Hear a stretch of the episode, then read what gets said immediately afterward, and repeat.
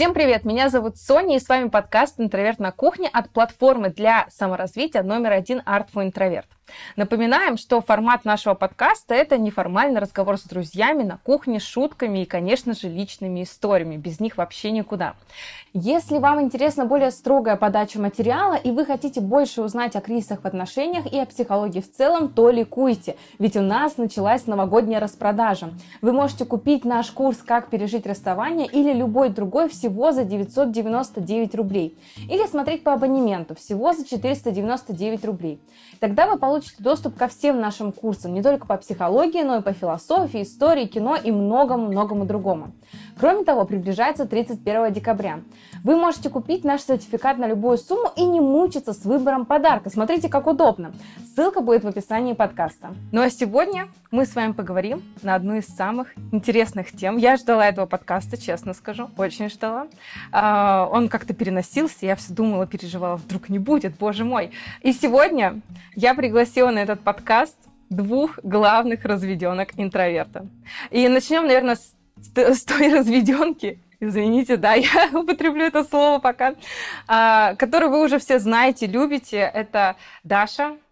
Даша, привет. Наша культуролог. Всем привет. Да, всем привет, меня зовут Даша, и я в разводе. Сегодня я чуть-чуть как культуролог, чуть-чуть как разведенка. Ужасное слово, на Ужасное. самом деле, вот и мы поговорим, мы поговорим мы об сегодня этом. поговорим об Обязательно. этом.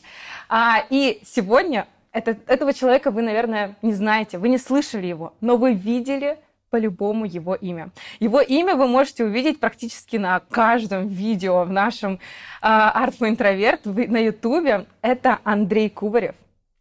Привет, Андрей. Привет, привет. Я, кстати говоря, люблю слово разведенка. Я считаю, что его нужно поднимать как флаг и размахивать, ходить, прям парады устраивать. Отлично. Парады разведенных. Ну, сегодня мы, у нас будет такой мини-парад разведенных, судя по всему.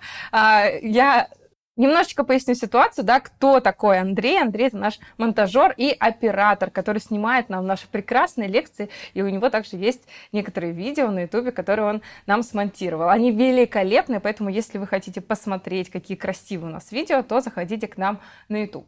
Ну и, конечно же, кто такая я? Меня зовут Соня, я психолог, и я сегодня отвечаю за некоторую психологическую нудятину. Будем, да, говорить о разводе с точки зрения психологии, как о некотором кризисе, как о некотором этапе отношений, потому что это иногда лишь этап отношений, отношения не заканчиваются, переходят на новый уровень. Предлагаю по чайку.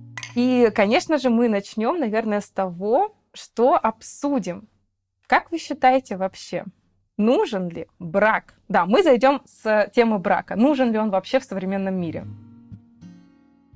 Ну, как э, раз уж говорим про разводы, тут сложно не говорить про брак как такое событие, которое к разводам приводит.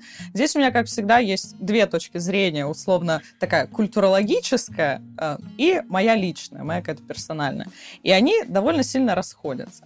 Вообще, с точки зрения культуры, если мы говорим о браке как о некотором таком социальном процессе, он, правда, является очень важным. То есть принципе, это такой обряд инициации. Обряд инициации — это вообще одна из самых древних форм культуры, когда людям необходимо было зафиксировать какой-то новый социальный статус кого-то из своего условного племени. Мы живем с вами, и тут у нас выросли какие-то дети. И нам нужно как-то зафиксировать, что они у нас выросли. Мы для них придумаем какие-то обряды инициации. И свадьба — это тоже обряд инициации. Это переход, а, во-первых, детей, то есть условных детей, в состояние взрослых. То есть мы на них уже можем рассчитывать, что они могут с нами наравне охотиться, все вообще делать как взрослые. А во-вторых, это момент объединения семей. То есть у нас было два отдельных рода, а теперь они становятся условно общим, по крайней мере, пересекаются. И свадьба это долго был такой важный элемент вообще социальности. Но представьте, что у вас не очень богатая социальная жизнь, вы в основном работаете где-нибудь на поле, а тут у вас праздники. И свадьба это был очень такой важный этап. Тем более, что часто молодые были не знакомы до момента свадьбы, и три дня, которые вы вместе гуляете на этом празднике, уже какие-никакие отношения, уже немножко хотя бы познакомились, какие-то первые базовые свои um, связи наладили. И кроме того, брак, конечно, имеет очень важную функцию. Это функцию экономическую. Как бы мы ни говорили про любовь, про высокое, про любовь на всю жизнь, но все-таки брак это во многом еще некоторые финансовые обязательства. Это было объединение капиталов двух семей, которые решали, как это все распределяется. В разных культурах есть разные традиции. Где-то, например, жених оплачивает всю свадьбу, но при этом за невесту должны дать какое-то богатое приданное. Или наоборот, свадьба это дело семьи невесты, невесты, но при этом жениху нужно заплатить какой-то такой серьезный выкуп а, за эту невесту. И вокруг этого, по сути, экономического факта возникает огромное количество, чтобы не было так скучно, возникает огромное количество разных веселых обрядов и традиций. В каждой культуре свои, кто-то каравай откусывает, кто-то, например, там ноги друг другу моет, и вообще огромное количество есть разных свадебных традиций, здесь можно копаться бесконечно, очень бывает странных, иногда бывает даже каких-то жутковатых, но в целом вот свадьба это был на самом деле очень очень важный для наших э, предков такой ритуал и с точки зрения конкретных социальных функций, и с точки зрения как хороший праздник, хороший способ провести время. На самом деле, э, я хотела добавить то, что даже сейчас в современном мире все равно с точки зрения психологии вот этот вот обряд, он носит порой очень важную ценность, потому что у нас воспитывают в том, что этот обряд важен. И у многих есть стереотип о том, что без этого обряда невозможно серьезные дальнейшие отношения. Поэтому мы до сих пор видим важность вот этого именно, ну, ритуала, я бы сказала, да, потому что больше как бы в нем нет такого смысла, да, экономического тем более. Ну, мне кажется, что вот ритуальная как раз составляющая свадьбы никуда не делась, потому что большую часть времени мы в современном-то мире занимаемся тем, что работаем. Вот, да, у нас более насыщенная какая-то культурная жизнь, но, тем не менее, вот эти вот три, скажем так, главные э, празднества человечества, они остаются, то есть рождение, свадьба и похороны. Вот похороны не такие веселые, конечно, сейчас стали, как они были э, там в древности, потому что вот эта вот история «Порвали два баяна», она как будто бы не, не такая уж и неправдивая, потому что любые похороны так или иначе даже сейчас часто заканчиваются просто какими-то дружескими посиделками, это повод увидеться. Э, я хочу отметить, что у нас буквально начался подкаст, мы уже опять про похороны, в принципе, с Дашей. Это мое присутствие, да. понимаете? Это я заражаю, я как бы отравляю атмосферу в любом помещении, и все сразу начинают думать про смерть. Это уж простите, тут есть такой нюанс общения со мной и работы У меня еще э, есть некоторый бэкграунд, я же не просто разведенка, я же еще и несколько лет снимал свадьбы. То есть про все традиции, а, куда поставить жениха и почему жених должен стоять в тазике, почему нужно подарить на свадьбу морковь и капусту. Это вот, да, вы можете спросить, я расскажу. В тазике? Да. Ну, то есть на выкупах есть традиция, когда перед женихом ставят тазик и говорят ему, поставь, положи в этот тазик то, что невесте дорого больше всего и жених должен встать в этот тазик сам, и только тогда его пропустят на следующий этаж хрущевки, в которой живет невеста. Вот такие выкупы.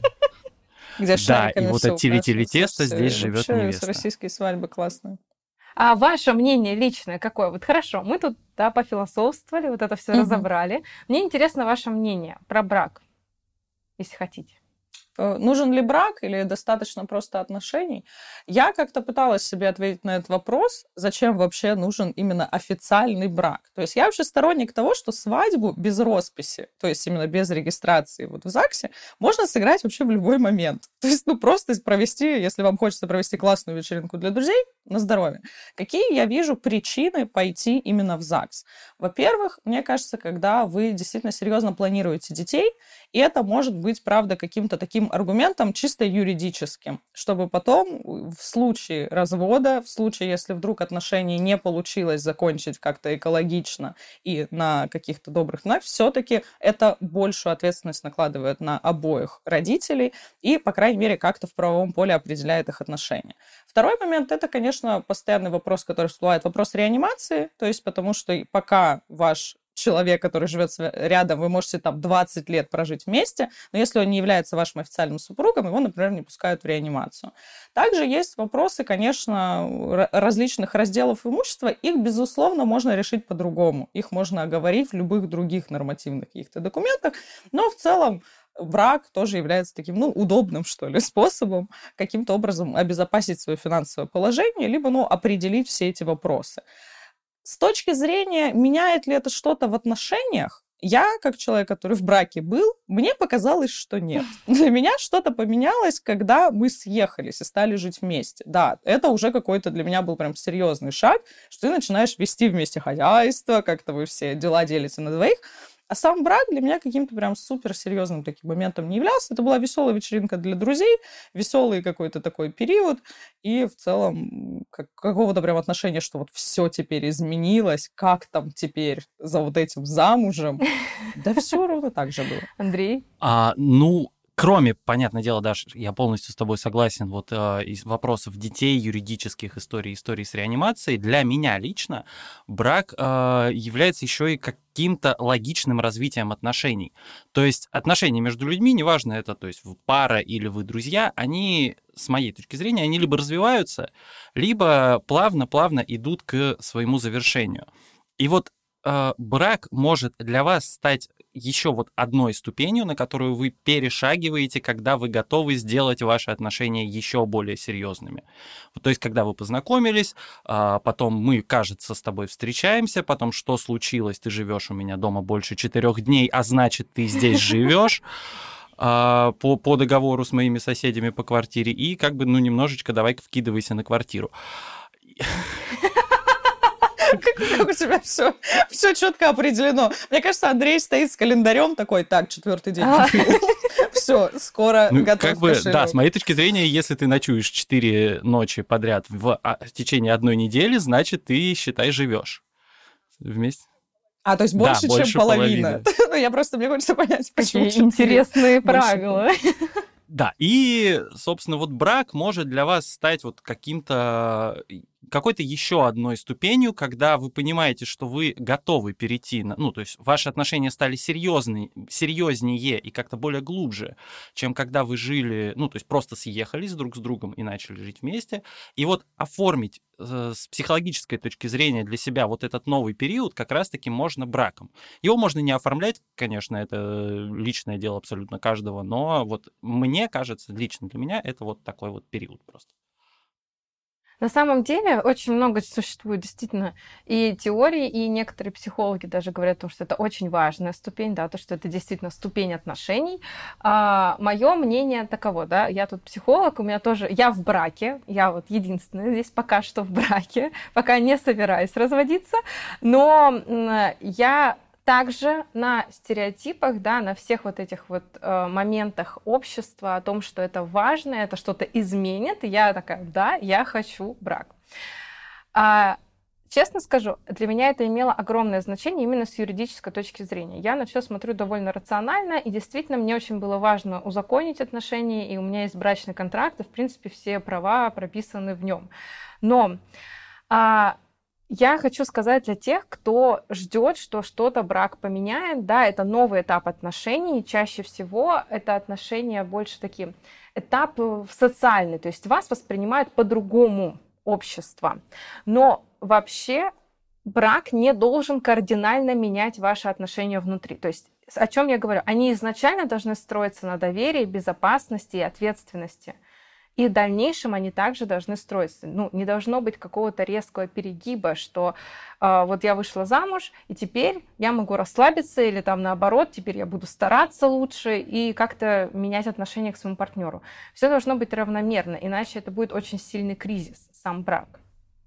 Мне кажется, на самом деле брак меняет э, что-то в отношениях, если вы оба или кто-то один из партнеров ждет, что что-то изменится, или начинает, э, или использует брак как, скажем так, возможность начать куролесить э, с понтом «ты от меня далеко не уйдешь теперь, ты теперь мой муж, я в целом могу вертеть тобой как хочу», и если один из партнеров относится к браку таким образом, то, конечно, брак э, изменит очень многое в ваших. Да, абсолютно. Я знаю, я, я знаю, что точно меняет отношения. Это развод. Да. Вот развод, он очень сильно. Это тот этап отношений, который действительно меняет очень многое. И мне кажется, здесь мы можем как раз тоже у Андрея, думаю, будет чем поделиться. Некоторые как раз, если мы сказали, зачем люди вступают в брак, мне кажется, можно проговорить, зачем люди разводятся. То есть, ну, зачем вот именно сам факт этого развода. И есть огромное количество примеров людей. Я сама в какой-то момент уже себя поймала на этой мысли, что вот вы вроде разошлись, вы расстались, вы больше не живете вместе, но вы не разводитесь. То есть именно не официально не оформляете свои отношения. Я в какой-то момент уже такая стала что-то, да, тянуть, такая что-то как-то непонятно, ну, потом сходим, потом сходим, потом сходим, потом думаю, нет.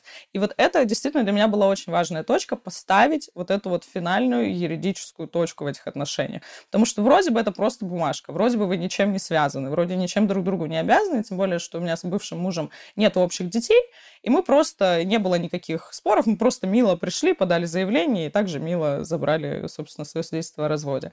Но вот эту точку, мне кажется, поставить да, то есть очень вот важно. это вот, а, объявляя вас не мужем и не женой, можете поцеловать случайных чуваков, которых вы подцепили 20 минут назад в баре. Вот это вот бракоразводный процесс. А, на самом деле, многие люди не знают, как вообще выглядит бракоразводный процесс. Во-первых, вы приходите уже не во дворец, то есть вас уже не во дворце разводят, а жаль, там уже вот жаль. эта вот женщина считаю, с папкой жаль. не приходит. Жаль. Просто берут у вас заявление, говорят, что А еще говорят, фамилию оставляете девичью или мужа?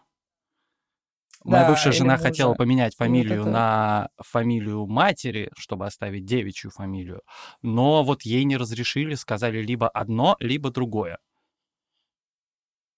Ну, это просто два разных заявления. То есть ты сначала делаешь эту процедуру, а потом уже можешь менять на какую хочешь. Да, я пока оставила фамилию бывшего мужа, потому что э, что-то было слишком сложно с документами. Я хотела у вас узнать, э, как вы относитесь, наверное, к разводу, и было ли легко или сложно? Вот именно, знаете, вот как Даша говорила, поставить эту точку, подать заявление, и почему, может быть, было сложно? Как вы можете проанализировать себя? Ну, и у меня эти все воспоминания очень свежи, потому что, собственно, я не знаю, когда выйдет этот подкаст, но на момент, по крайней мере, записи я в разводе примерно месяц, то есть это было совсем вот недавно, поэтому я очень хорошо помню все свои переживания и все свои ощущения. Было очень сложно расставаться, то есть мы с э, моим бывшим мужем были вместе 6 лет, из них 3 года в прекрасном, замечательном, очень классном, веселом браке, но в какой-то момент эти отношения уже стало очевидно, что закончились, и вот именно момент расставания был сложный, а потом это уже скорее не тяжелое какое-то переживание, что для меня было, что я там боялась как-то его отпустить. Было понятно, что уже все, это уже все, финал, точка, конец. И просто было страшно признать вот, эту вот, э, вот этот момент, что как будто твой брак не удался. Потому что здесь ты сталкиваешься с огромной кучей стереотипов, которые у тебя в голове существуют, которые где-то родственники тебе могут подкидывать, что, во-первых, брак — это какая-то неудача обязательно, если он распался. То есть если развод, значит, что-то вот пошло не так. Люди не могут просто так понять, что, ну, все, эти отношения закончились, нужно идти в следующее. Или там жить самостоятельно. А во-вторых, во-вторых, очень часто ответственность складывается именно на женщину, что вот ты как-то не смогла удержать эту семью, ты не смогла ее спасти, ты там недостаточно сил вложила, и куча вот каких-то таких стереотипов, которые я думала, ну, на меня Мужч... точно не влияют. То есть, ну, а что? Ну, будет развод. Мужчина развод, считается свободной, а женщина брошенной. Вот это. Да, женщина брошена или там еще какой-то. Причем неважно, э, кто там, как получилось. У нас получилось, что я как бы была инициатором развода, и значит, что я вообще тоже какая-то отвратительная женщина, которая вот там ушла из семьи, а нужно было там в семью а, все свои силы вкладывать. Еще был такой момент, для меня вот это был самый сложный психологический момент в разводе, Потому что у меня была в голове установка перед тем, как я вступала в брак, что это навсегда. То есть у меня была какая-то вот эта тоже детская иллюзия, воспитанная там, не знаю, своими, моими родителями, которые всю жизнь прожили в браке, фильмами и так далее, и вообще массовой культурой. И я думала, я выхожу замуж один раз и навсегда. А тут, когда ты понимаешь, что не навсегда, тебе очень тяжело отказаться от вот этой идеи. Ты думаешь, ну нет, ну я же вот навсегда выходила замуж, надо как-то дальше это все тянуть. Но потом постепенно где где-то вот э, с, через месяц, наверное, после того, как я уже получила вот все, все документ, ты постепенно с этими всеми мыслями работаешь. Плюс я ходила тогда к психологу, и мы постепенно разбирали все вот эти мысли, которые на самом деле оказываются абсолютно ложными, которые к тебе не имеют никакого отношения. И тогда становится очень спокойно, хорошо, и ты ощущаешь, я не знаю, Андрей, было у тебя вот это чувство Фух. вот этого Да. Все. Да. У меня это чувство Всё. случилось еще до развода, потому что, ну, я не горжусь этим, но как будто бы мы мы как пара довели эти отношения до того состояния, когда лично для меня этот, это расставание э, стало облегчением. Потому что, вот знаете, вот были ли у вас эти истории, когда вы считаете, что нужно работать от- над отношениями, и это очень правильно, и вы работаете над отношениями, а, вы постоянно каждый вечер разговариваете, но каждый вечер эти разговоры не приводят ни к чему. И в какой-то момент ты задумываешься, что да, отношения — это работа, но работу как будто бы можно и поменять. И но при этом у тебя не хватает духу сказать э, человеку дня пока я ухожу, и у нее не хватает духу, и вы доводите эти отношения до состояния, когда уже просто э, это, скажем так, вырывается наружу, то есть все весь негатив друг к другу, он вырывается наружу, и вы э, понимаете, что все, вот это была точка. Ну что, бахнем чайку? Соня, у меня возник Да. вопрос, как у человека, который тоже, мне кажется, немного, ну, я не очень сильно, но немножко тоже затянула с разводом. Есть какие-то конкретные, может быть, критерии, ну, или не конкретные, хотя бы примерные, как понять, что пора разводиться? То есть вот что, на что обратить внимание, что что-то как-то вот идет не так. Понятно, что всегда, наверное, люди ощущают все равно это в отношениях, но не все а, супер э, дружат со своей какой-то эмоциональностью, чувствительностью, например, как я. С кукухой тоже. А, Кстати, да, это очень классный вопрос, потому что у нас до сих пор существует стереотип плохонький, но свой. Ну, то есть, да, все плохо, но вот а, я тоже часто встречаю эти слова о том, что вот раз вышла замуж, вышел, там, женился, все, вот навсегда. А, Я когда а, сама общалась с моими родителями, и, в принципе, у меня такие довольно здравые мысли, я сейчас счастлива в браке, но я прекрасно представляю, что, возможно, да, когда-нибудь будет развод. Ну, сейчас я не могу представить по причинам, по каким, но когда-нибудь, возможно, у меня будут яркие причины. И я тоже слышу это. Ну, раз навсегда ведь надо. И все. Я, я не придерживаюсь этой концепции, потому что мне э, не нравится, когда людей заставляют страдать во благо каких-то общественных стереотипов и ценностей. А, Если вы чувствуете, что вам в этих отношениях плохо, и если ваш партнер не идет с вами на контакт, и вообще разговор никак не клеится, и вы понимаете, что эти отношения уже, вот вы как соседи буквально, просто вы соседствуете по комнатам, то лучше разводиться. Если вы чувствуете, что вас э, передавливает, что вы чувствуете себя некомфортно, то есть любой дискомфорт это сигнал о том, что надо что-то менять. Если партнер не готов меняться с вами в этих отношениях, да, как-то выстраивать отношения более комфортным для вас и для него образом, то значит, видимо, отношения пора заканчивать. Это не только про брак, ну то есть это про все отношения в принципе, да, и даже про дружеские мы можем так сказать. Но с браком, видите, сложнее. Если отношения простые, вы просто разошлись, вы условно в глазах общества вы были друг другу незнакомыми людьми, и вы так и остались ими после того, как разошлись, то с браком сложнее, потому что здесь подключаются все бабушки, дедушки, мамы, папы, тетушки, подружки, советчики, которые говорят о том, что нет, это надо терпеть и надо дожимать. Я, Вы же семья. Конечно. Вы же Ко мне семья. приехали родители, когда узнали, что мы развелись, они отвезли меня в кафе, мы, собственно, сели, и начался расспрос. А почему? А что? А ты же как будто бы не будешь рассказывать маме, что вы не занимались сексом уже месяц, и как будто бы история о том, что она не хочет смотреть с тобой Звездные войны, а ты не хочешь с ней на концерт, это, ну, для них будет несущественно, потому что у них трое детей, и они такого такое пережили вместе, что как будто бы это для них несущественные проблемы. Но вот, э, Соф, ты говорила, что то есть, если вы понимаете, что то есть, вам некомфортно в этих отношениях, нужно уходить, но как будто если ты в браке, э, ты же не только о себе думаешь, но еще и о своем партнере, который как бы вроде как тебе дорогой человек. И ты понимаешь, что делать, в общем, вопрос в том, если ты понимаешь, что ты уже готов к расставанию, но при этом э, ты понимаешь, что твой партнер еще не готов, и вот начав разговор о расставании, ты сделаешь ему больно. А, очень хороший вопрос, и очень многие люди всю жизнь думают о других людях, как бы не сделать им больно, как бы не сделать так, чтобы люди обиделись, а, не плакали и так далее. Я буду терпеть, я буду э, потерплю, да, вот все это на себя приму, вот этот удар, я же сильный, да. Почему-то мы считаем, что другие люди слабые. Есть такой стереотип, потому что другие люди не справятся. Ты сейчас справлюсь с этим совсем, а вот другой не справится. Во-первых, не стоит э, других людей ставить в такую слабую позицию. Мы не знаем, с чем они могут справиться, с чем нет. А, во-вторых, не стоит терпеть из-за других людей. Я понимаю прекрасно, и даже вне брака очень классно, если у вас есть вот это вот да, чувство о том, что я хочу заботиться об эмоциональном состоянии своего партнера тоже. Но в первую очередь мы всегда думаем о себе, как в самолете. Сначала маску на себя, потом на другого. Поэтому в первую очередь заботимся о своем комфорте. Да, больно осознавать, что вы другому сделаете больно, но вы можете сделать этот развод, э, э, вот разрыв отношений менее болезненным просто, сделая его здоровым, по сути. Кстати говоря, ты же еще и ждешь, что твои, вот, твою вот эту жертву, ее оценят, и как ты человек начнет к тебе по-другому относиться, если ты переступаешь через себя, но на самом деле, как будто бы вот по моему опыту это так в итоге не будет работать.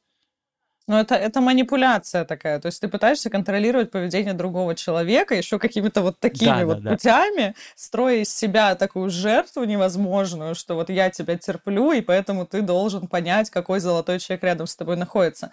Еще один момент, который я просто хотела а, отдельной строчкой проговорить, кому если не мне, есть еще мне кажется, такие уже конкретные точки, кроме того, что ваши отношения не ладятся, просто лишний раз вам напоминаем, это моя позиция, может быть, я не знаю, Соня согласится с ней или нет, что все-таки, наверное, стоит хорошо подумать о конце этих отношений, где есть применение насилия в любой форме, где есть проблемы с зависимостями, где есть какие-то, то есть, ну, такие уже красные флаги, которые, очевидно, делают вашу жизнь очень сложной, очень неприятной и много доставляют вам проблем, то тут, наверное, стоит уже серьезно подумать, нужны ли вам такие отношения. Еще одна причина всерьез задумываться о разводе, когда ты начинаешь ловить себя на мысли, а насколько было бы проще, если вот она просто исчезнет из твоей жизни.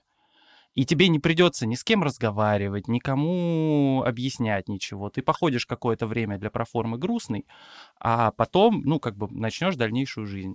Это вот, мне кажется, избегание какой-то ответственности. Да, это избегание ответственности за свои действия.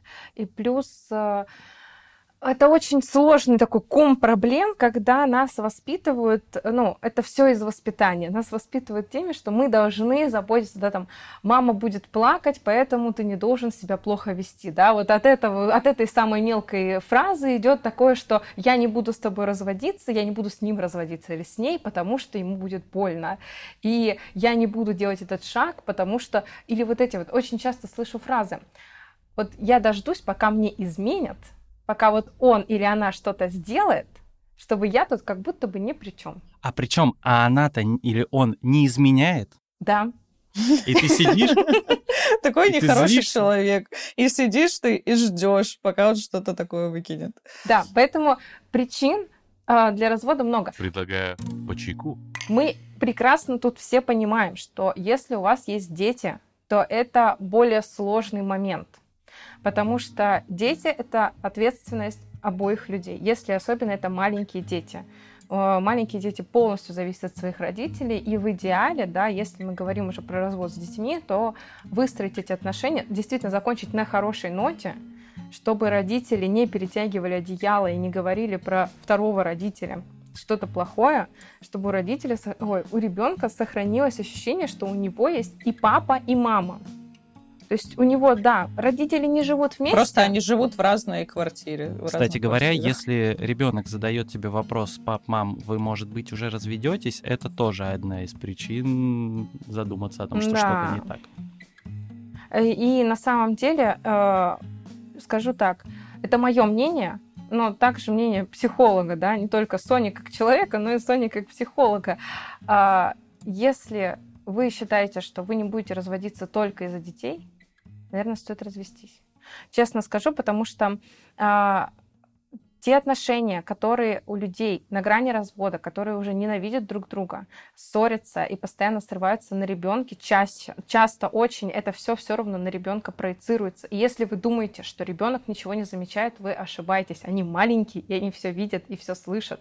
Вы можете просто об этом не знать или не хотеть замечать. Просто, знаете, психика блокирует вот это вот восприятие, то, что ребенок где-то рядом, и он может не спать и так далее лучше развестись и быть хорошими родителями по отдельности, чем воспитывать ребенка в конфликтах, ссорах и вообще в такой негативной максимальной обстановке. Я сейчас подумала еще про такую вещь, которую, э, о которой я не задумывалась до того, как не начала разводиться, наверное. О том, что чаще всего есть такой стереотип в голове о том, что развод — это обязательно скандалы, это обязательно что-то, вот какие-то шумные выяснения отношений.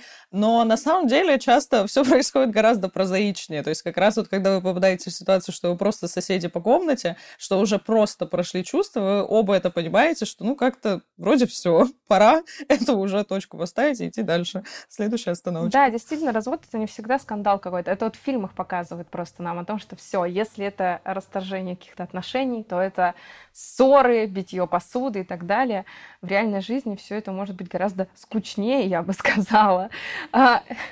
Жизнь скучная какая-то. Да, да, да. Разводимся ну, потому что, скучно. мне кажется, в кинематографе никто бы не стал смотреть э, обычную скучную историю о том, как люди сидят и долго разговаривают о том, кому отойдет э, чайный сервис, подаренный бабушкой.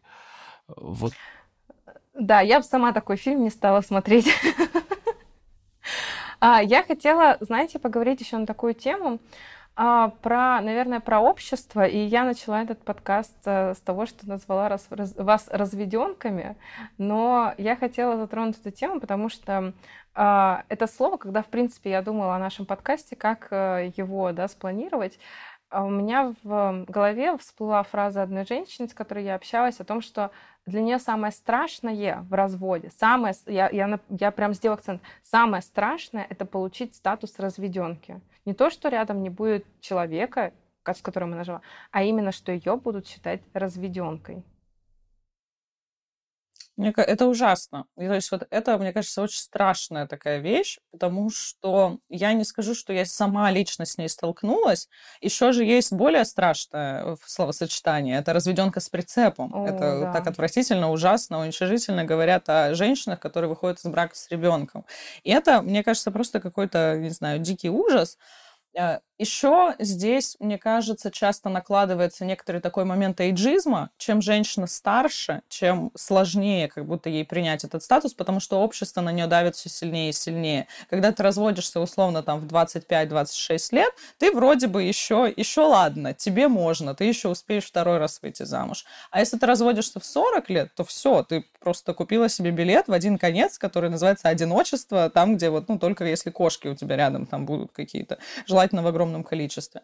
Это все, мне кажется, ужасная социальная стигма, потому что мы не можем как будто бы признать право, особенно, простите, простите, я буду, как всегда, на своих феминистских э, позициях стоять, право особенно женщины вообще выбирать, а быть ей в этом браке или нет, а строить ей семью или нет. Потому что если мы для женщины выбираем как главную социальную роль, это мать, жена и вообще верная такая старательница своего мужа, то, понятное дело, это ее большой провал. То есть ее жизнь не сложилась. Она может быть директором заводов, там, не знаю, строителем пароходов, но при этом, если у нее нет семьи, значит, все. Значит, у нее главное слово, которое определяет, это разведенка. Ужас. В принципе, Меня это всегда ну, очень злит. бы Мы, в принципе, мы, в принципе, в обществе видим очень э, частый стереотип о том, что женщина не удалась, если она не в браке. Поэтому и самый ее главный провал это если она из брака уходит. Ну вот, а как будто бы разница вот этого восприятия взрослой женщины и женщины молодой разве определяется не только возрастом, а, ну, то есть не определяется ли оно еще и разницей воспитания женщины там 40-50 лет и женщины 25-30, потому что как будто бы в нашем поколении развод э, даже в отношении женщины воспринимается сильно легче. Ну да, ты была в браке, и в целом ничего в этом страшного нету. Есть, есть такая часто проблема, то, что те люди, которые в 20 лет были нашим поколением, в 40 лет становятся другим поколением. Ну, то есть это поколенческий такой шаг, это всегда э, очень сложный процесс, который культурологи сидят эти ценности считают. То есть вы еще 20 лет отвечали, 20 лет назад отвечали на этот вопрос так, а теперь вот так, что случилось? А плюс, если сравнивать еще с подрастающими поколениями, если посмотреть на глобальный тренд, конечно, люди стали больше разводиться, проще к этому относиться, реже вступать в брак, поэтому как-то тут понимаете, чем а, больше разводов, тем меньше разводов. То есть у нас получается, что в брак никто не вступает, а разводов станет какой-то момент меньше.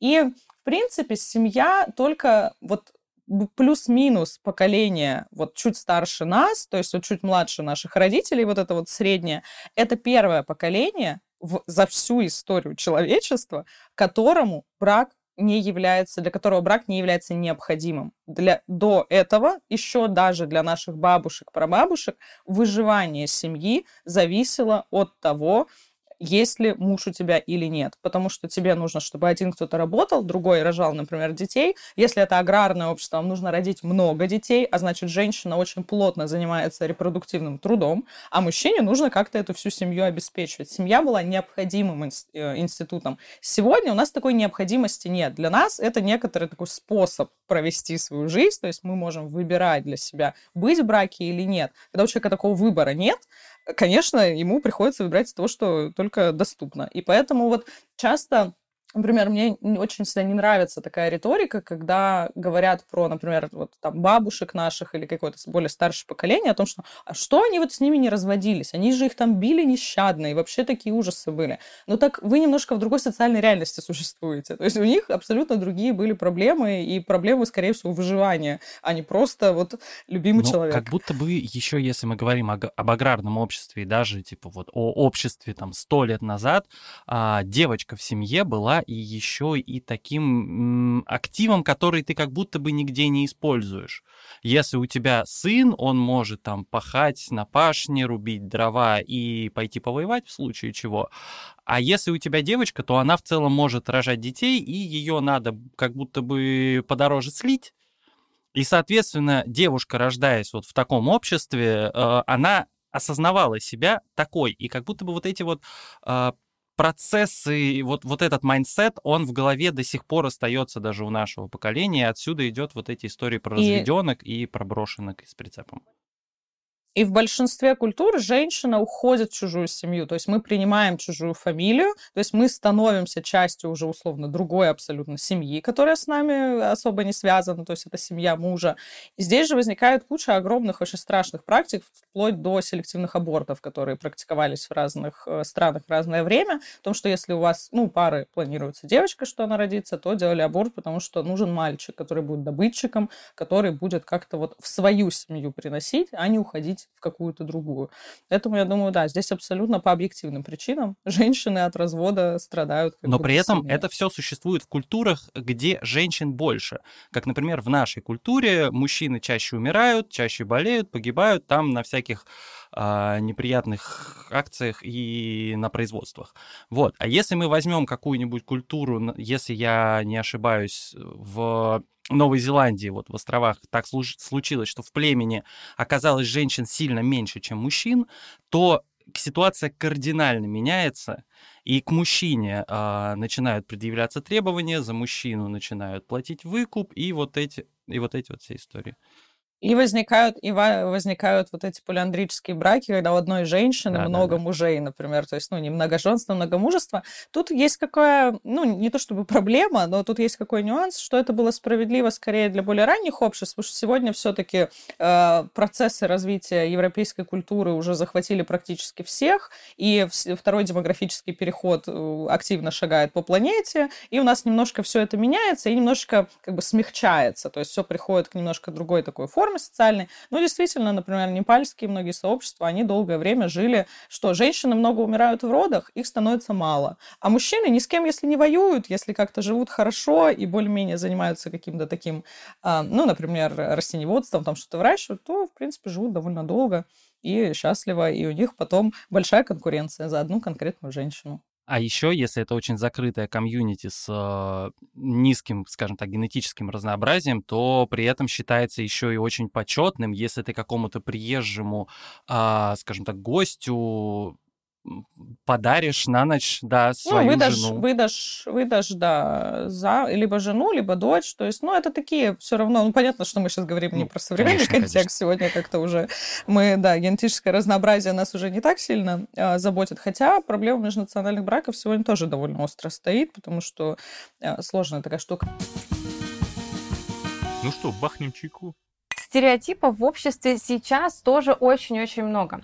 Мы живем, да, те, кто живут, например, в Питере, в Москве, они реже с этим встречаются, но в регионах их действительно до сих пор много, и я была в этом году эм, на свадьбе довольно такой региональной, где в ЗАГСе до сих пор говорят о том, что такие стереотипы о том, что женщина должна держаться за мужчину, и женщина без мужчины никто. Но это говорят прямо в ЗАГСе, когда вы расписываетесь. И это немножко страшно, и я хотела даже немного свою историю добавить, о том, что я когда вышла замуж, мне мама говорит, все, ты больше не моя дочь. Такая, ну, то есть себе. есть до сих пор. Почему? Да. Просто почему? А, я говорю, я даже фамилию не поменяла. Ну, то есть я под своей фамилией осталась, я не меняла фамилию. Почему вдруг я не твоя дочь-то вообще? Но эти стереотипы до сих пор существуют, и люди до сих пор ими живут. Я хочу сказать сейчас, почему все эти стереотипы — это плохо. Да, у них есть очень большая культурная ценность, и когда-то это все было очень-очень важно. Но в современном мире, когда мы видим огромное количество стереотипов таких жестких, о том, что я никогда в жизни не, не разведусь, я буду терпеть до последнего, или о том, что все, я отказываюсь от дочери, потому что она ушла в другую семью, мы видим очень много проблем в дальнейшем, причем проблем у самого человека с этими стереотипами. Любой жесткий стереотип, любая жесткая установка, она мешает нам развиваться дальше, она мешает нам находить комфортный уровень жизни, который бы нам понравился. Любая. Поэтому, в принципе, да, психологи так и работают, что они пытаются разбить любую вот эту жесткую установку, которая возникает по отношению к чему-либо. И подождите, я хочу здесь делать интеграцию к нашим курсам. Я так и понимаю, как что пережить ты, расставание. Ты очень пафосно, пафосную речь завела, я думаю. Не всегда кризисы в отношениях заканчиваются расставанием и разводом. Если избавляться от подобных установок, работать вместе с партнером над кризисными моментами, то можно прожить вместе очень долго. И самое главное, быть счастливыми в таких отношениях. В этом вам поможет наш курс психологии отношений, в котором мы рассказываем о том, на каком фундаменте эти самые здоровые отношения строятся, какие кризисы ждут пару и самое главное, как эти кризисы преодолеть. Купить курс можно всего за 999 рублей, и он будет доступен вам навсегда. Или посмотреть его по абонементу всего за 499 рублей. Тогда вы получаете доступ ко всем нашим курсам, не только по психологии, но и по философии, истории, кино и многим другим. Ссылка будет в описании подкаста. А что делать э, тем, кто осознает, что какие-то его действия абьюзивные? Вот, кстати, всегда интересовало. А, это очень сложно. Я э, скажу вам так, если вы осознаете, что ваши действия какие-то абьюзивные, вы огромный молодец. Тем, кто нас слушает, да, если вы это осознаете, вы уже огромный молодец, вы сделали огромный шаг на то, чтобы изменить ситуацию. Потому что самое первое, что мы делаем, это мы признаем и произносим то, что происходит. Без этого как бы работа дальнейшая невозможна. Если вы это осознаете, тут надо разобраться, какие выгоды у вашего поведения, что вы хотите получить от других людей и почему вы это не знаете, может быть, или не можете сделать по-другому. То есть мы, по сути, вырабатываем более здоровые стратегии поведения и разбираемся во внутренних потребностях человека, в тех эмоциональных переживаниях, которые его наполняют – то есть мы вот это, это огромный комплекс работы, но это все возможно исправить. И опять-таки, если вы понимаете, да, например, что вы абьюзер, и вы причиняете человеку боль, то лучше скажите вот своему партнеру, не пытайтесь утаить это, что вот вы открыли в себе вот это вот. Скажите, я понимаю, что делаю тебе больно, и мне нужно время. Возможно, мне нужна помощь твоя возможно, надо о чем-то поговорить и так далее. То есть, да, тут вам партнер может помочь исправить эту ситуацию, исправить ваше поведение, если вы это хотите. А на самом деле, если мы говорим с точки зрения психологии, то любой разрыв отношений это является утратом. Нам кажется, что только смерть человека является горем и утратой, да, со всеми этими стадиями проживания. Мы сейчас не говорим о том, что эти стадии, да, это какая-то э, там, точно истина. Нет, они у каждого разные, и они могут меняться, потому что там депрессия может пойти первой и так далее. Но в любом случае это горе, и психика воспринимает это как утрату. Вот просто человека больше рядом с вами нет. Для психики не важно, где он. Психика воспринимает, что все, человека нету. А, как вы справились с этим? Или было ли у вас такое ощущение, что утрата? И как вы считаете, как, что вообще может помочь? Наверное, может быть, лайфхаки у вас есть какие-нибудь? Лайфха... Разводные лайфхаки. Слушай, это так как мне кажется, что я все еще, ну не то чтобы все еще нахожусь как бы в... Мне кажется, что этот процесс может длиться довольно долго, то есть понятно, что какая-то острая такая стадия у меня уже прошла, но все равно какие-то моменты я еще за собой фиксирую, где-то бывает что-то возникает уже э, гораздо реже. Но что происходило лично со мной и что мне помогло? И это, кстати, такая важная вещь, которую раньше я к ней относилась довольно скептически. Я к моменту того, как я э, начался мой развод, я уже год ходила к психологу, и у меня раньше были очень большие проблемы именно с выражением эмоций. Не потому, что я их как-то пыталась сильно в себе подавлять, э, чтобы их как-то не проявлять, я просто их не очень сильно понимала, разбирала и ощущала. Но длительная работа с психологом меня научила как это все делать, по крайней мере, какие-то инструменты у меня появились. И я первый раз вот на моменте своего развода поняла, что значит, мне кажется, прожить свое горе. То есть я абсолютно себе сказала, все, у нас есть какое-то время, когда мы делаем, что хотим. То есть вот хочется лежать на полу, орать, плакать, пожалуйста. Потом идем, ходим, там, не знаю, кофе попили, отдохнули, вроде все как бы не так плохо. Потом хочется, я не знаю, там, кричать, ругаться, злиться, там, не знаю, проклинать все на свете, пожалуйста, выделяем себе для этого время и какой-то безопасный способ. Мне там психолог подсказывал, что, ну, там, злость свою можно такими-то, такими-то безопасными способами проявлять. То есть чувство фиксируем, его выпускаем наружу, оно перестает так сильно тебя как-то угнетать, сразу все какие-то мысли, которые возникают разбираем и проверяем на предмет их вообще какой-то адекватности, то есть действительно ли вся жизнь рухнула из-за того, что ты развелась, оказывается, что нет, оказывается, очень много всего еще осталось, то есть какие-то такие авто автоматику вот эти вот все а, проверяем, чувства выпускаем, и мне это, правда, помогло очень быстро, как мне кажется, восстановиться, то есть да, было очень сложно, там вот где-то, там, не знаю, первые два месяца, а, именно когда... Ну, то есть у меня получилось так, что произошел момент расставания, был очень сложный период, развод мной воспринимался уже очень спокойно. То есть мы спокойно встретились с моим бывшим мужем в ЗАГСе, посмеялись, как-то там что-то обсудили и спокойненько разошлись. И поэтому какой-то вот этот период просто это пережить абсолютно а, с некоторой такой идеей о том, что это, закон, это все равно закончится. То есть, да, сейчас очень плохо, да, кажется, что просто невыносимо, но когда-то станет легче, просто нужно как-то это время сейчас вот э, чем-то, собственно, занять. Еще, мне кажется, очень классно помогает заручиться поддержкой близких. То есть встречаться с кем-то, с людьми, с которыми тебе не больно встречаться, потому что они там как-то не, не связаны с твоей прошлой семьей, где-то выговариваться, где-то обсуждать какие-то, либо наоборот отвлекаться на какое-то время. И вот я всем набором всех вот этих штук вооружилась, плюс психолог, и поэтому я какой-то был такой этот... Для меня был практически такой э, какой-то показатель, показательный развод. Я думаю, вот справились. Мой вот. способ справляться с расставанием, я не очень понимаю, какая стадия, когда ты через полчаса э, после расставания восстанавливаешь анкету в Тиндере? Вот какая это стадия принятия? Даже не знаю. Торг? Кстати, да, очень похоже на торг. Особенно, если ты платную подписку оформил. На правое полушарие интроверта, естественно. Да, там есть прекрасный курс, как пережить расставание. Отличная, кстати говоря, штука. Вот. А, но вообще у меня с моим братом есть правило, когда ты можешь подойти к своему брату и сказать, пойдем в бар прямо сейчас. То есть о, классное правило. Без вопросов, бросая все дела, которые есть, вы идете в бар, и там ты просто выговариваешься. То есть Обычно я подавляю свои эмоции с э, большинством людей, даже с партнерами, потому что, ну вот как будто бы это вот такая фигура отца, когда я проживу лет на 10 поменьше, но при этом не поделюсь ни с кем своими эмоциями, потому что так это, видимо, работает.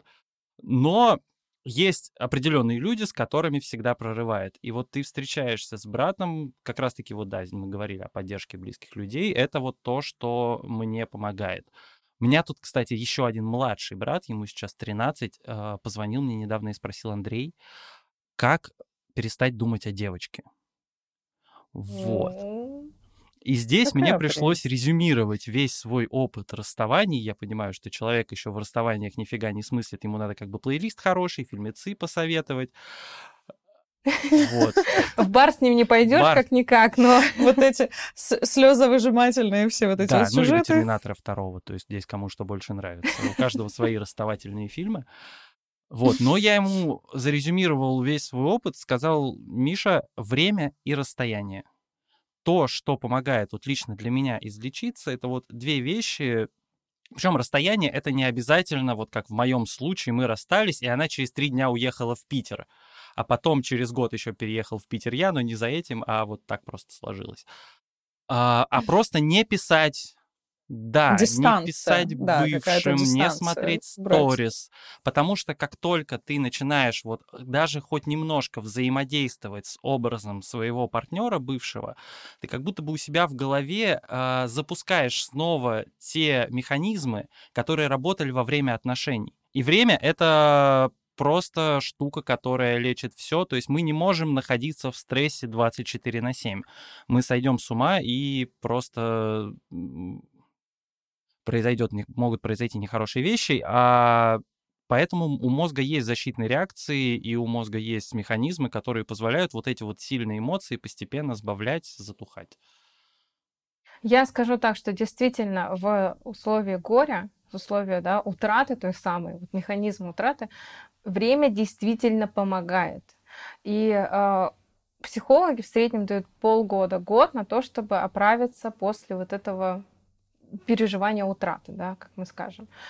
Но у кого-то быстрее, у кого-то медленнее, это все является нормой. Но если, хочу сказать, если вы годами не можете отпустить человека, это уже является некоторой не, ну, ненормальным состоянием, с которым, наверное, стоит поработать, либо вам самостоятельно, либо справиться, а, отправиться к специалисту. А, вот вы действительно большие молодцы, и я хочу сказать, да, о том, что кто нас слушает, сейчас вдруг переживает утрату, переживает именно развод, либо расставание, действительно дайте себе время. Дайте себе время и расслабьтесь, перестаньте сдерживать эти эмоции либо найдите, как Андрей, человека, которому вы сможете высказать все на свете. Либо действительно полежите на полу, поплачьте. Вот прямо дайте все эти эмоции, чтобы вот они вышли из вас. Это и есть, по сути, проработка проживания эмоций. В первую очередь нам надо их почувствовать, о них рассказать и сделать, пойти под их э, контролем, да, делать то, что они нам говорят. Хочется, условно, хочется что-то бить, бейте подушку. Не кого-то, а что-то, да. Мы переносим удары. Людей, есть, людей не да, говоря, людей. Есть прекрасные рейдж-румы, куда ты можешь прийти и разнести все бейсбольной битой, и тоже и очень помогает. Разбить. Пробовал. Да, да, абсолютно верно. Если вы не хотите портить свое имущество, можете испортить его за деньги. Бейте подушки, кровать, я не знаю, все что угодно, бросайте мечи в стену, да, только главное, чтобы стена была потолще, чтобы соседи не взбунтовались. То есть тут такие э, банальные правила. Какие еще методы можно? Вот я сижу, да, даже, вот я разговариваю об этих, обо всех эмоциях, у меня сжимаются руки, вот прямо сжимаются кулаки, потому что злость берет, да, что хочется что-то сжать, давайте будем сжимать бумагу, рвать бумагу, мять бумагу, бутылки пластика, все что угодно, то есть делайте, как бы это странно для вас не казалось, как бы это по-детски для вас не делайте, и вам станет гораздо легче. Вам не понадобится полгода лежать и плакать. Вам хватит, да, там, нескольких часов, чтобы все эти эмоции прожить, да, на какое-то время. Конечно же, они вернутся, и придется их проживать снова, пока они не исчезнут из вас, скажем так, пока они не уйдут в нейтральное состояние. Но это стоит сделать, чтобы вам действительно стало легче. Еще важное замечание. Опять, я сегодня какой-то этот человек, который за здоровый образ жизни и так далее. Алкоголь, психоактивные вещества — это никогда не выход. То есть это никогда не вещь, которая вам действительно может помочь, даже если вам кажется, что это какая-то вот эта временная анестезия, которая поможет вам продержаться какие-то сложные времена. К сожалению, нет. Это все от этого становится только хуже, и вы попадаете в еще большую яму, и там еще вам только проблем с, еще с вот этим Я скажу, что алкоголь является депрессантом, не антидепрессантом, как могло бы показаться некоторым, да. Алкоголь ухудшает состояние, а табак, да, если мы говорим, это вообще вызывает у нас тревогу, а не подавляет ее. А другие наркотические вещества, они только усугубляют состояние. То есть, если вам было плохо, употребив, вам станет еще хуже. И не забываем про серотониновую яму, которая идет после употребления различных веществ, да, когда вы скатываетесь действительно в такую некоторую депрессию, и вам становится прямо очень-очень плохо. Поэтому, пожалуйста, здоровые способы э, психоактивные вещества не помогут вам. Пробовал, тестировал, не работает. А, нет, не психоактивные вещества. Мы, а наш проект, кстати, да, наш, наш проект э, активно выступает за здоровый образ жизни, мы выступаем против алкоголя и употребления любых психоактивных веществ. Берегите себя, будьте здоровыми, всегда есть куча других прекрасных занятий, которые вы можете посвятить время. Предлагаю по чайку. Мне хочется последнюю, наверное, тему на сегодня затронуть. Мне кажется, она такая, знаете, с надеждой на будущее. Мы вот поговорили о том, как плакать и так далее. А вот вопрос, когда у тебя вроде рухнула, да, такая большая какая-то часть твоей жизни, да, она закончилась. И плюс еще очень многие какие-то убеждения из разряда, опять же, любовь навсегда и так далее, они тоже ломаются. Сонь, есть какие-то, ну, я не знаю, что ли, методы, какие-то советы, а как вообще решиться на следующие отношения? Потому что когда закончилась какая-то вот эта вот большая любовь, собственно, кажется, что все, дальше ничего нету, уже лучше уже так же уже не будет. Что же делать? А, тут нету способа, да, ну то есть невозможно заставить себя влюбиться снова. Попробуйте, да, не, не получится у вас. А, главное, если вот вы не хотите вступать в новые отношения, не вступайте, пожалуйста, не мучайте себя, потому что вряд ли из этого что-то хорошо выйдет. Если вы прямо вот сейчас понимаете, что нет. Если вы хотите побыть один, понимаете, что я не готов, побудьте одному, насладитесь этим одиночеством.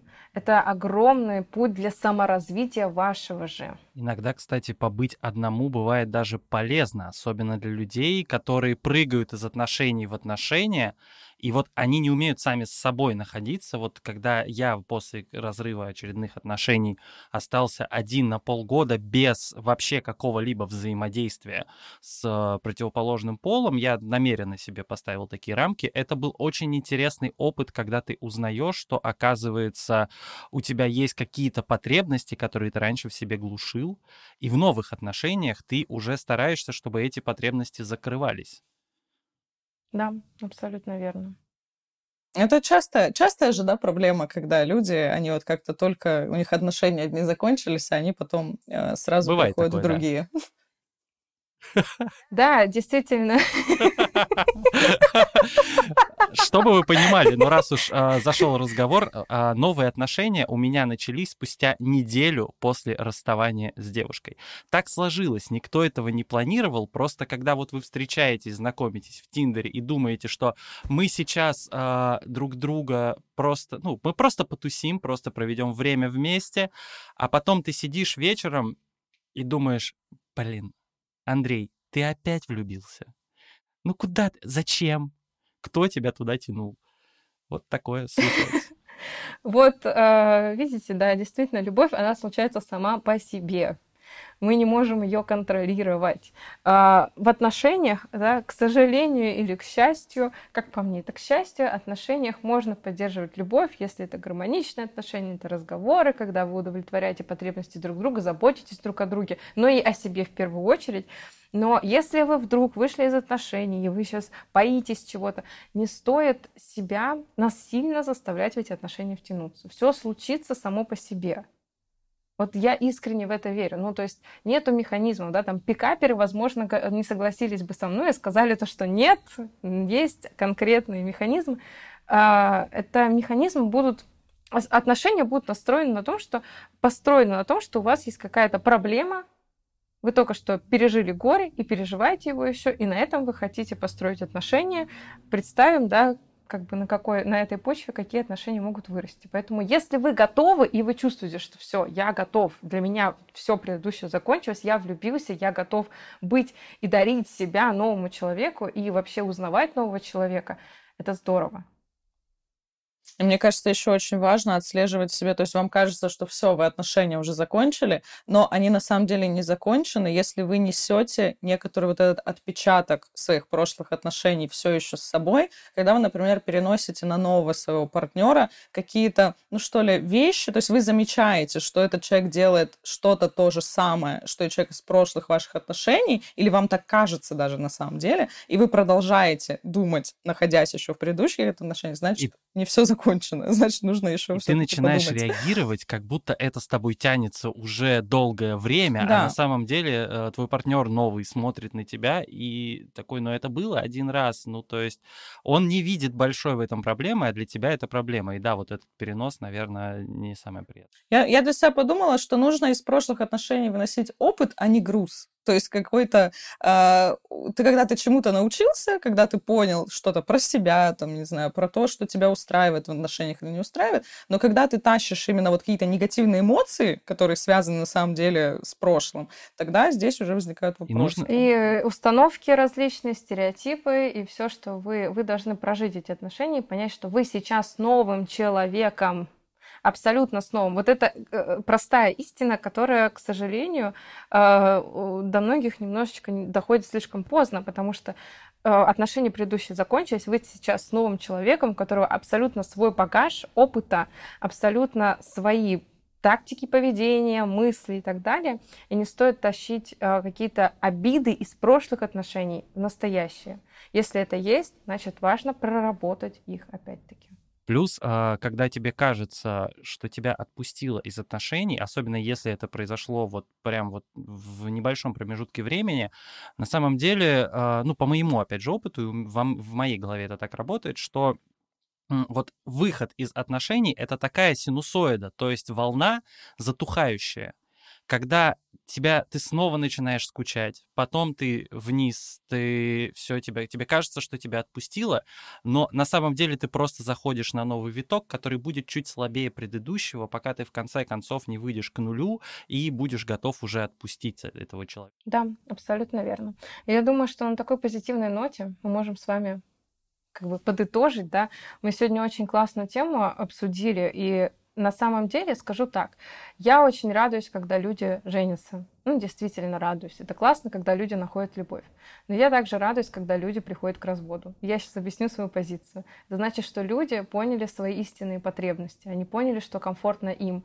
И они не готовы жертвовать собой ради кого-то другого. И я всегда этому радуюсь. Я всегда радуюсь, потому что для меня это некоторый новый этап развития человека.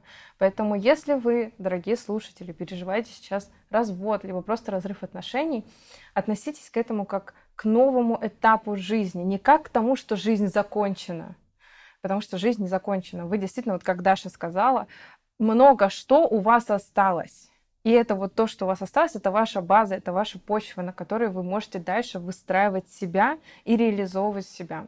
Поэтому я хочу еще один посыл э, сделать для тех, кто сейчас, может быть, думает, всерьез, правда, задумался о разводе, но не решается на этот шаг, потому что боится, что там дальше ничего нет, мы там были, есть, нормально, земля под ногами остается, все как бы, все более-менее приходит в норму, поэтому если вы, правда, это ваше взвешенное решение, но вы просто боитесь, мы вам невероятную поддержку посылаем, потому что, правда, очень сложный шаг. Мне кажется, что вот неправильно а, относиться к разводу как к неудавшимся отношениям. Как будто бы развод это не всегда э, финал неудачных отношений. Ведь у вас, вы в какой-то момент, э, как партнеры, делали друг друга счастливыми. Вы делали жизнь друг друга лучше. Просто ваши пути разошлись, и это нормально. И то есть вот я отношусь к своим предыдущим отношениям, к своему закончившемуся браку, как к прекрасным отношениям, которые просто закончились. На самом деле даже психологи не очень любят слово «закончились». Отношения перешли на другой уровень. это гораздо легче звучит. Ну, то есть любые отношения могут перейти на другой уровень, да, из дружбы в знакомство, даже такое, да, из брака тоже в знакомых людей. Поэтому не стоит даже, да, вот так вот катастрофизировать этими фразами. Попробуйте, если вы сейчас думаете, что все плохо и так далее, и все закончилось, попробуйте как-то перефразировать это на более здоровый, гармоничный лад, да, экологичный. И вы увидите, как это все будет выглядеть не так уже мрачно и ужасно, потому что на самом деле ситуация не такая уж и ужасная, как мы себе ее представляем зачастую. Я уверена, что вы, если вы сейчас переживаете сложный этап отношений в своей жизни, вы обязательно со всем справитесь, как справились с этим Даша и Андрей. Смотрите, они счастливые, радостные, а, нам готовы делиться с нами опытом. И я хочу поблагодарить вас, ребята, за то, что вы пришли, за то, что вы были открыты со мной и рассказали нам о таких важных и личных нюансах, которые вы проживали. Спасибо вам огромное. Спасибо, что пригласила. О, Всегда, всегда, пожалуйста. И, конечно же, огромное спасибо нашим слушателям. И, конечно, напоминаю, что если вы хотите разобраться в отношениях, то прежде всего надо начинать с себя. Разобраться в себе, понять, стоит ли вам идти вообще к психологу, помогут наши курсы. Например, у нас есть прекрасный курс «Как найти баланс». Купить его можно всего за 999 рублей. И тогда у вас останется доступ к этому курсу навсегда. Или его можно посмотреть по абонементу. Всего за 490 99 рублей вам откроется доступ к этому и еще многим другим нашим курсам, не только по психологии, но и по философии, истории, кино и другим дисциплинам. Также наши курсы можно подарить друзьям, партнеру или даже коллегам, если вы играете в тайного Санту на работе. Сделать это очень просто. У нас есть сертификаты на любую сумму. Человек получает его и сам выберет любой курс по своему вкусу. Ну здорово же! Ссылка будет в описании подкаста. На этом давайте прощаться. Еще раз огромное всем спасибо и всем пока-пока. Пока-пока. Всем пока.